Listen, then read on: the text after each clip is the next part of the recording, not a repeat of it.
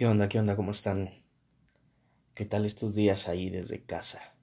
Llevamos no sé cuántos, algunas personas lo han hecho, algunas no, algunas les importa, algunas les vale, algunas piensan que es real, algunas no.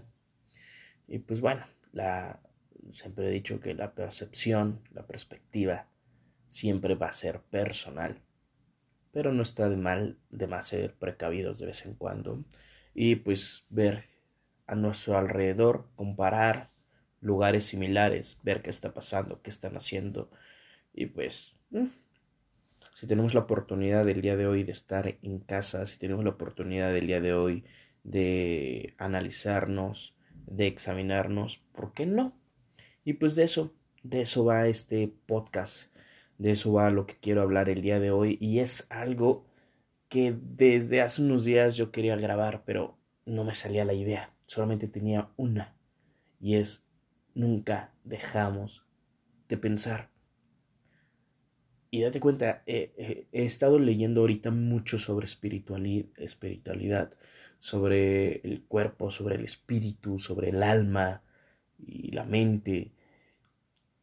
Y nos dicen es, güey, o sea, el ser humano no deja de pensar. O sea, la mente no deja de estar trabajando, literal, mientras duermes, mientras vas al baño, mientras comes, mientras manejas, mientras te transportas, mientras te bañas, mientras haces de comer, mientras te aseas o aseas algo, mientras incluso mientras eh, mantienes una plática con alguien, la mente sigue pensando. Y date cuenta, mientras escuchas algo, hay de dos o realmente me estás poniendo atención a mí, o realmente me estás haciendo el caso a mí, a mí, a mí, a mí, o me estás escuchando pero tu mente está en otro lado. Y eso pasa, es que nunca, nunca, nunca, nunca, nunca, nunca dejamos de pensar. Tenemos más de 60 mil pensamientos al día y la mayoría son negativos. La mayoría es un futuro, la mayoría es una realidad que no existe. Y es ahí donde existe el problema del humano. Y es ahí donde yo me di cuenta que nosotros mismos nos destruimos. Y es neta. Es neta porque lo he estado comprobando. Date cuenta de lo que estás pensando todo el tiempo. Si tú fueras capaz de controlar esos pensamientos, si tú fueras consciente de lo que piensas, tu vida sería diferente. ¿Por qué? Porque sabrías qué pensar y qué no. Sabrías cuando esta cabecita estaría pensando otra cosa o estaría donde no tendría que estar. Y es ahí donde tú podrías ponerle un alto de no, a así no son las cosas. O a ver, ni siquiera ha pasado, ¿para qué te inventas algo que no ha pasado? Párate. Por muchas veces nos ha pasado. Un ejemplo, te manda a llamar tu, tu, jefe de tu trabajo y ya vas con mil pensamientos en la cabeza, me va a correr, me va a despedir, y si algo mal, me reportaron, bla, bla, bla, bla. Y a lo mejor nada de eso, solamente te quería decir algo, te quería comentar algo o, o felicitar pero los pensamientos se empiezan a generar de forma negativa. Y es ahí cuando nosotros nos empezamos a estropear la cabeza con nuestra pareja, con nuestros papás, con nuestros familiares, con nuestros hijos, con nuestro alrededor, con nuestra sociedad, nuestros socios, nuestros amigos. Los vemos diferentes, ¿ok? Y a lo mejor ellos traen un pedo ellos traen un problema con ellos mismos.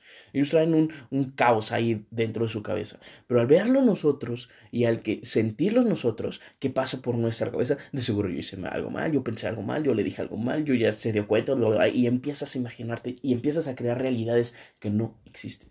Y ahí está el problema. Porque esos pensamientos destruyen relaciones, esos pensamientos destruyen futuros, esos pensamientos destruyen socios, destruyen proyectos, destruyen vidas, destruyen sueños, te destruyen a ti como persona, porque son pensamientos, son realidades que tú ni siquiera eres consciente de que están ahí en la cabeza, pero se empiezan a generar, se empiezan a volver fuertes y empiezan a crear realidades que no existen. Y el día de hoy yo te invito a hacer algo que yo estoy trabajando. ¿Está muy cabrón? Sí te va a producir jaque incluso a mí luego ya llega un momento en donde ya no me soporto porque es muy difícil, realmente es muy difícil. Cuando te das cuenta, cuando eres consciente de ello, es muy complicado, es muy complicado y frustrante darte cuenta que algo que es de ti, que algo que nace de ti, que algo que crece de ti, no se pueda controlar tan fácil. No es algo como, ah, cerebro deja de pensar. Y listo ¿Y qué pasa cuando lo haces? Te voy a decir cuando lo he logrado, porque me sigue ganando, es normal. Llevo años haciendo que mi pensamiento sea dueño de mí y haciendo que se divague y haciendo que piense lo que quiero. Llevo años, tú también. Es normal que cuando tú lo quieras hacer, pues de la noche a la mañana esto se apague. No, es normal que te cueste trabajo. Pero ¿qué pasa cuando lo logres? Está de huevos. Está de huevos porque aceptas que vas a pensar. Si vas a pensar algo, es algo que tú ya eres dueño de ese pensamiento.